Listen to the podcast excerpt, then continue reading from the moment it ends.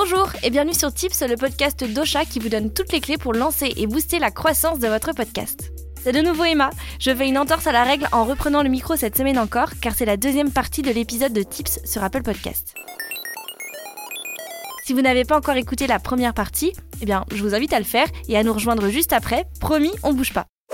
Si on résume rapidement, pour vous mettre Apple Podcast dans la poche, vous devez aller chercher un maximum d'abonnés, bien choisir votre catégorie, être régulier et régulière et publier souvent. Ça fait déjà beaucoup, je sais, mais il y a encore quelques leviers à votre disposition pour booster la visibilité de votre émission sur Apple Podcast.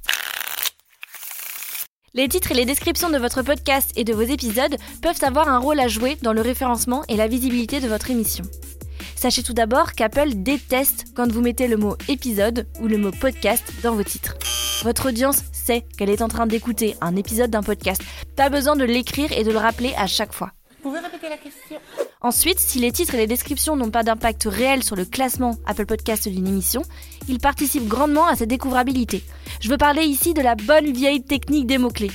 Plus vous utiliserez de mots-clés dans vos métadonnées, plus vous serez facilement trouvable par vos futurs auditeurs et auditrices.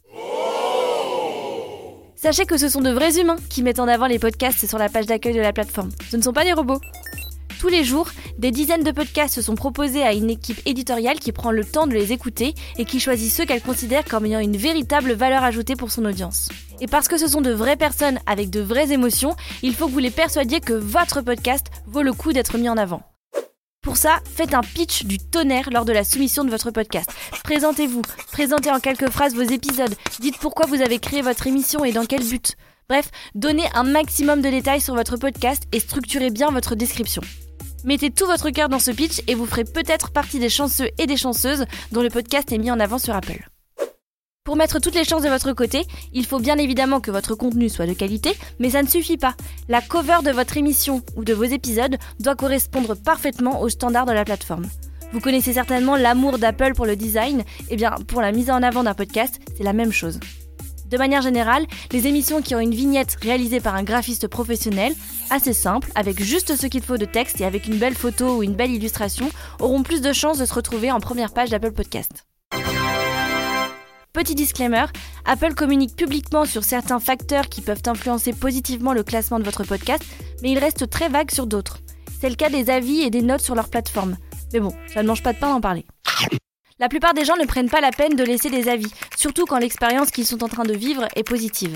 Donc, si vous avez des feedbacks sur votre podcast, et des feedbacks positifs, je veux dire, eh bien déjà c'est cool pour vous parce que ça montre un engagement de la part de votre audience, et puis avec un peu de chance, Apple Podcast le prendra en compte. Et ça aussi, c'est cool. Et puis d'ailleurs, collectionner ainsi des avis, ça va vous permettre de convaincre d'autres potentiels auditeurs et auditrices qui ne vous connaissent pas encore d'écouter votre podcast. Dans la famille des trucs un peu opaques et même presque un peu louches, je demande le taux de complétion.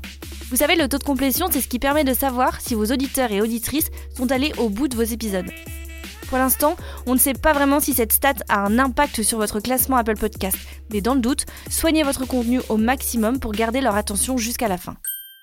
C'est la fin de cette deuxième partie sur la plateforme Apple Podcast. Je sais pas vous, mais moi j'ai appris plein de trucs.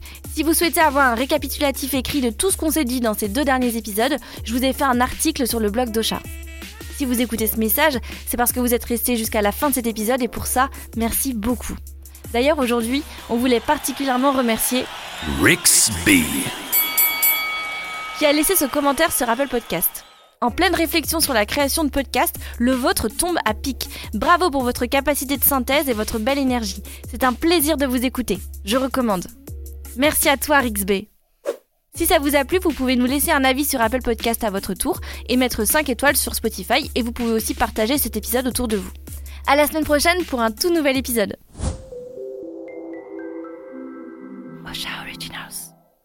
Cette émission vous a été proposée par Osha, la première plateforme française d'hébergement et de marketing de podcasts.